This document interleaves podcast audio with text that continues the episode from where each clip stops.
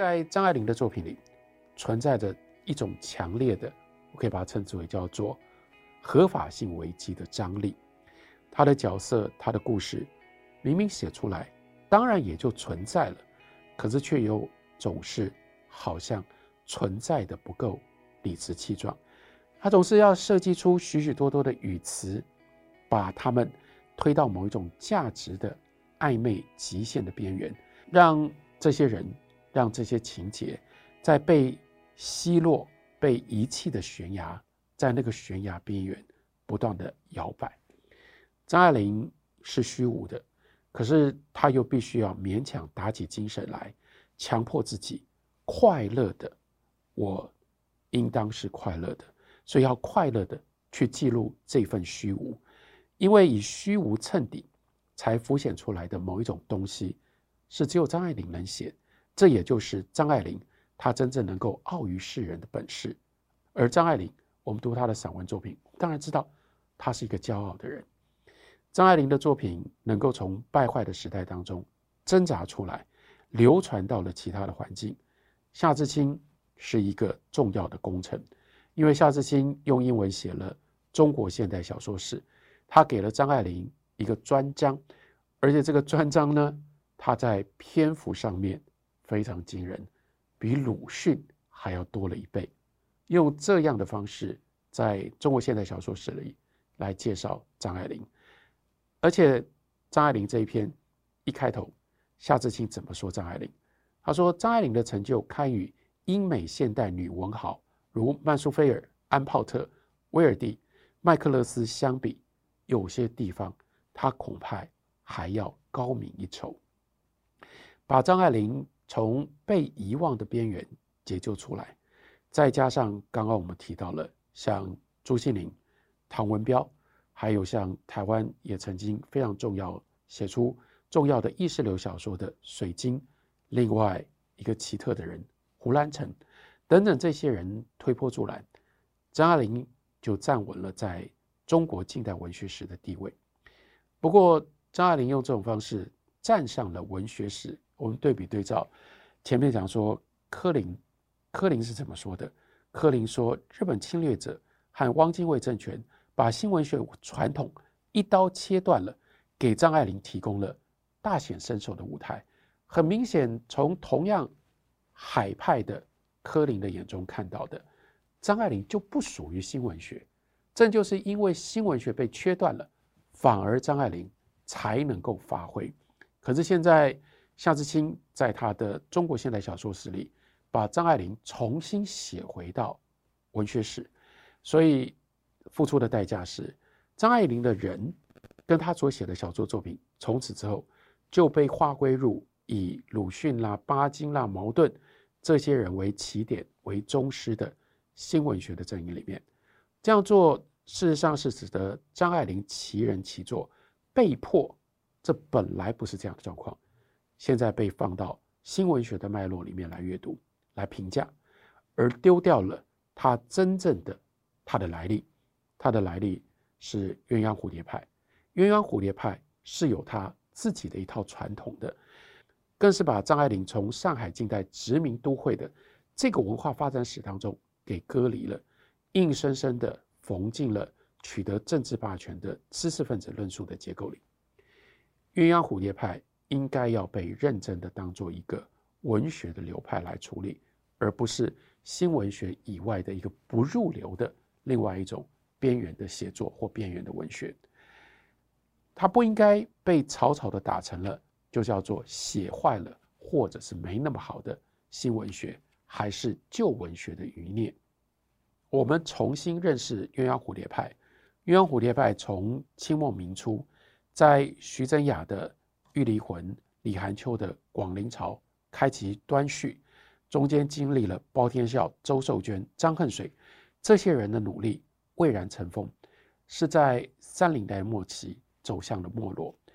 鸳鸯蝴蝶派不是新文学当中的一个流派，它是和新文学相对峙并立的一个大的流派。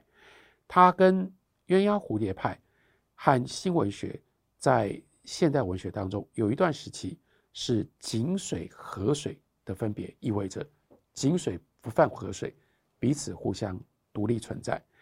鸳鸯蝴蝶派以上海、苏州作为它的大本营，作为基地，所以在性格上面就明显承袭了海派文化的特色，具有非常强烈的都市消费的倾向。在中国的各地当中，上海人的文化自主意识非常的强烈，最强烈。所谓海派文化，有两项重要的源头。第一个呢，是跟西方接触了之后，叫做摆西方派头；另一个呢，则是近代商业化大众品味的讲究。海派两个字最早呢，是用在哪里呢？是用来指赵之谦、任伯年、虚谷这些人的绘画。他们的画呢，不是传统的中国的文人画，而是呢，面对市场，以讨好市场作为他的标准。刚开始，海派是一种贬词，因为这些人的画里面，除了文人山水之外，就开始出现了有洋楼、有美女，有一种生活里面的那种服饰的画风。真正的原来的风雅的传统的继承者，就把它当作是这个很俗啊，这种东西怎么能入画呢？怎么会该画成这个样子呢？但是呢，却引起了许许多多以前从来不管。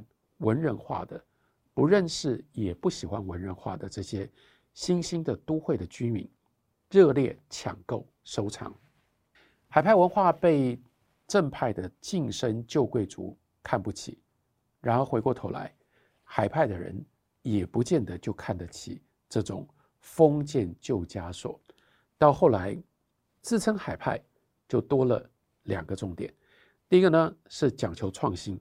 讲求中西混杂，第二是讲求俗民生活当中的细节的显露，阳气固定仪式性的这种刻板。这第二个重点呢，再一转就变成了一种刻意营造的实际，非常现实的一种态度。任何跟生活直接行为利害有一点点差距的，就被摒除在海派文化的表现之外。不只是不要旧文人的这种迂腐的八股，也不要新文人那种高岛的国家民族意识形态。张爱玲跟上海还有鸳鸯蝴蝶派之间的关系，自从他被夏志清用这种方式写进到新文学之后，他得到了新文学史上的地位，就不断的被撇清，有的时候呢是刻意的被嫁接。平心而论，有太多的证据证明。我们还是应该要还张爱玲这样的一个地位跟这样的一个头衔，那就是鸳鸯蝴蝶派的殿军大师，这是他应得的历史地位。张爱玲的小说和殖民都会始终相随。三零年代，新文学以及鸳鸯蝴蝶派同时在上海蓬勃发展。然而，新文学是寄住在上海租界。他们的作作品关心的是大时代，写的是全中国，但鸳鸯蝴蝶派他们的爱情相对的，鸳鸯蝴蝶派他们的爱情悲喜剧，则都是实实在在以上海作为不必讲清楚、不愿明说的当然的背景，写的呢，主要也就是上海市民的各种不同的琐事。张爱玲一生经历过两次大沦落。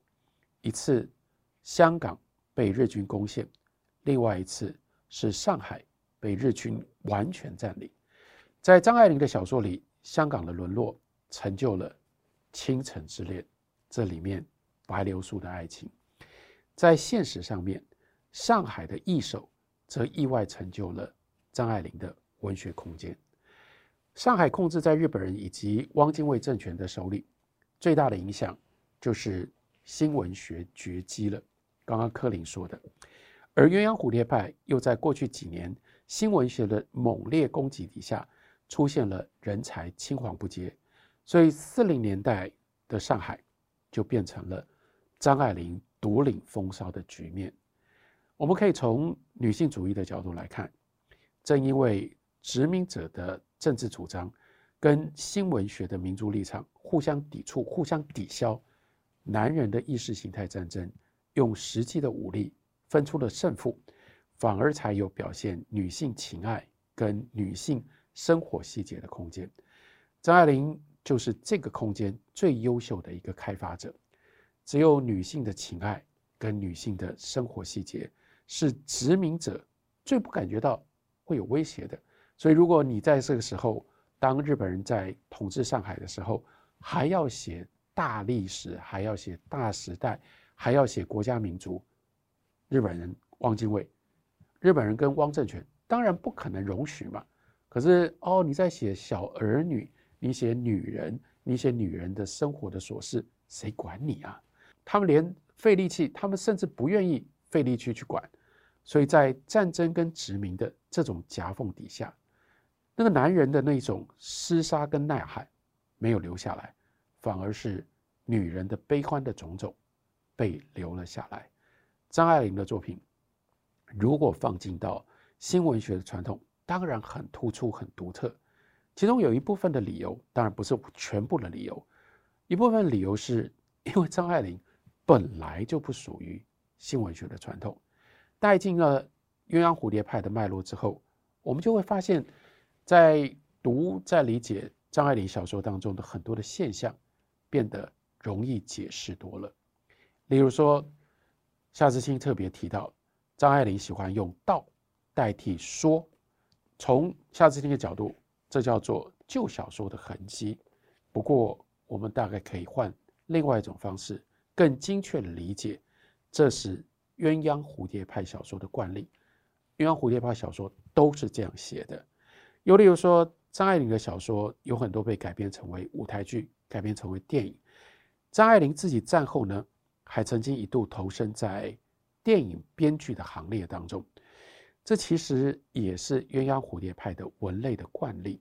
小说只是鸳鸯蝴蝶派的主要表现的形式，而各种形式之间的互换交流，在鸳鸯蝴蝶派的传统当中是被视为理所当然的。例如说，张恨水的《啼笑姻缘》这部小说，一直到最近，还又在被中国大陆改编成为。连续剧上演，又例如说，向凯然的《江湖奇侠传》，《江湖奇侠传》当中最有名的一段故事是火烧红莲寺红姑的故事。那不知道被改编错多少次的电影跟电视连续剧，到后来变成电视，甚至火烧红莲寺也改编过台语片，在台湾上演。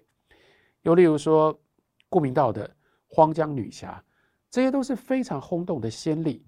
小说畅销了之后，很自然的就搬上舞台，搬上荧幕。有的时候呢，还可以制作成为评弹、说唱等等，在电台播送。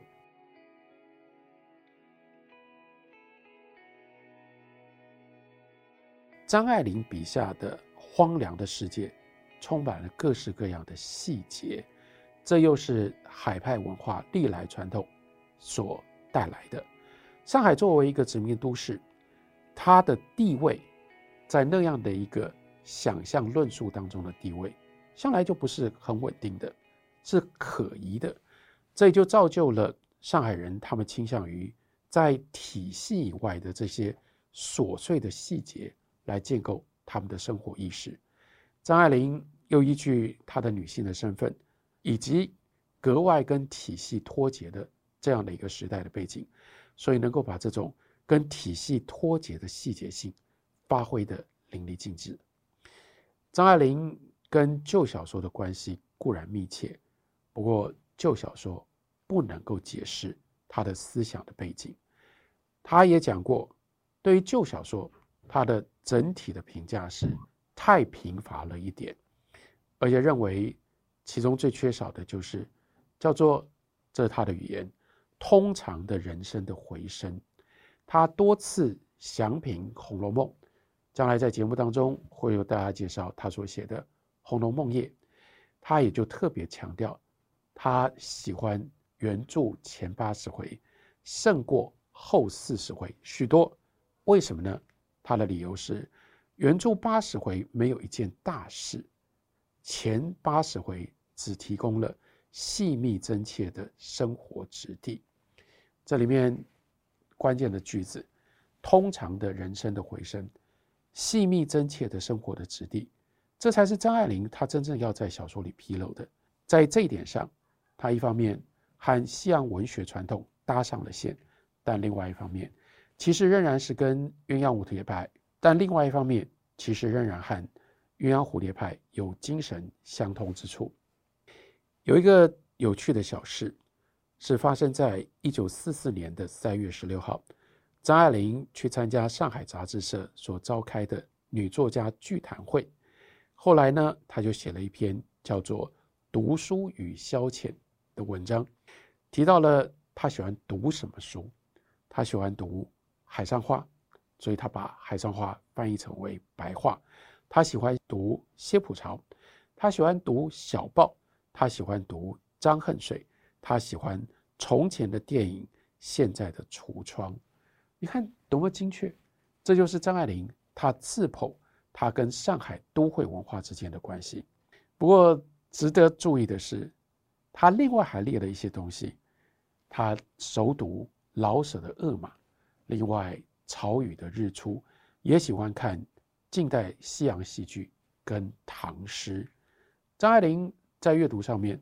她当然是一个杂食者，她把这些杂食的养分呢，就带进到对于生活实地细节的追求里，因此形成了她的大家风范。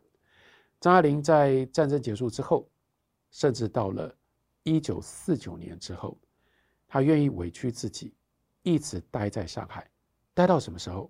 一直到一九五二年，他才离开。这恐怕也正就是因为他跟上海。真的是密不可分的。理解上海，由上海的文化脉络来解读张爱玲，应该就是一条合理的途径。重新把张爱玲跟鸳鸯蝴蝶派联络上关系，这只是往这条路径上走去的第一步的准备动作。以前很多人都努力替张爱玲撇清她和鸳鸯蝴蝶派的关系，那是因为我们都中了太深的。新文学的毒，用新文学的标准来衡量，所以更进一步就鄙夷鸳鸯蝴蝶派，这其实是一种没有必要的偏见。让我们把张爱玲还给鸳鸯蝴蝶派，并不会减损她的文学的成就，她的文学的地位，反而可以提醒我们用新的眼光重新检视鸳鸯蝴蝶派。鸳鸯蝴蝶派在上海到张爱玲之后，大概就结束了。事实上，连殖民政权还有都会发展到了一九四九年，也都一并结束了。这些张爱玲赖以立命的价值、传统跟环境，果然一一的倾颓败坏。我们能说张爱玲所感受到的那种往往的威胁，没有现实对应的依据吗？这是张爱玲跟上海非常密切的关系，也就是。我在为大家介绍跟解读张爱玲的时候，我不得不回到上海的这样的一个时代跟这样的一个脉络底下来跟大家探索张爱玲小说是怎么来的。不过另外一个在未来的节目当中也会为大家探索的重点跟主题是，那这样源自于海派文化、源自于鸳鸯蝴蝶派跟上海有这么密切关系的张爱玲，为什么她又会跟台湾看起来这么样的遥远？会有这么密切的关系呢？在一九六一年的秋天，张爱玲访问台湾，她跟当时办现代文学的白先勇、王文兴、陈若曦、欧阳子这些人会面晤谈，并且在王祯和的带领跟导游底下，到了花莲、台东、高雄转了一圈。这是张爱玲唯一一次来到台湾。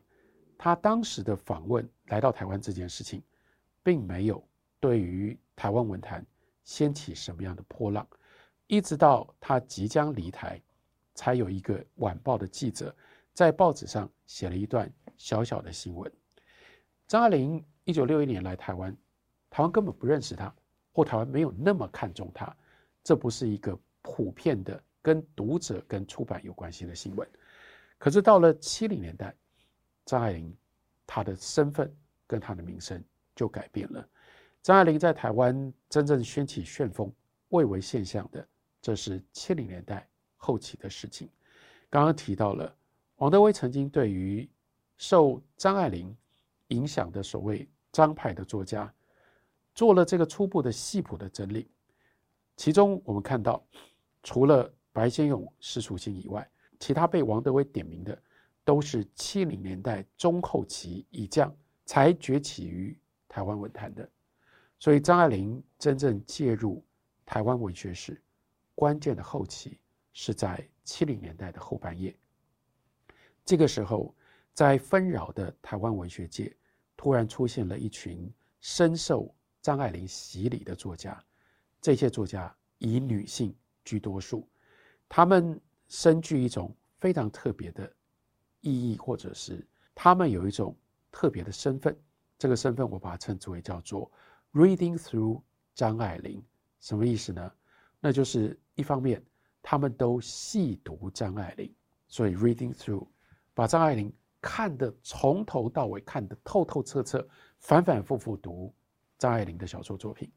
但另外一方面，他们又模仿学习，以张爱玲式的眼光来阅读，来呈现人间的情感。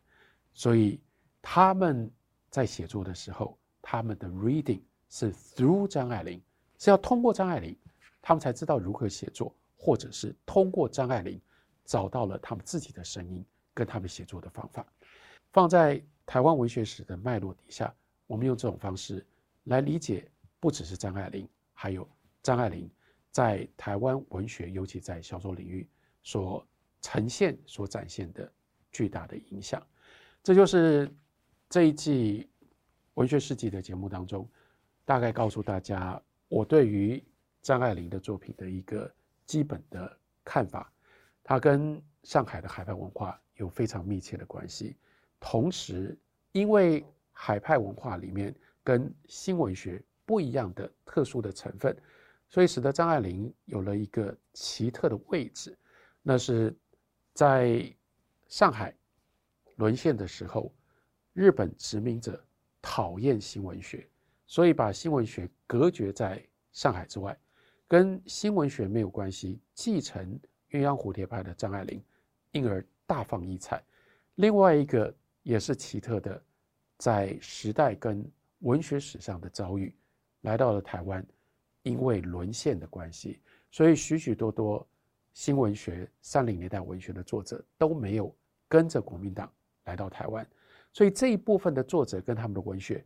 也被阻拦在台湾之外，所以台湾是另外一个奇特的，跟新文学非但没有那么密切的渊源，而且呢，在政治上刻意的去阻挡新文学对于读者、对于台湾作家作者的影响，于是同样也开拓出一个奇特的空间，让张爱玲跟张爱玲的作品可以在这里大展神通，这是张爱玲非常独特的地位，借由。张爱玲百岁名代，邀请大家跟着我，也许随着我们的节目，我们可以认真的、好好的来重读张爱玲。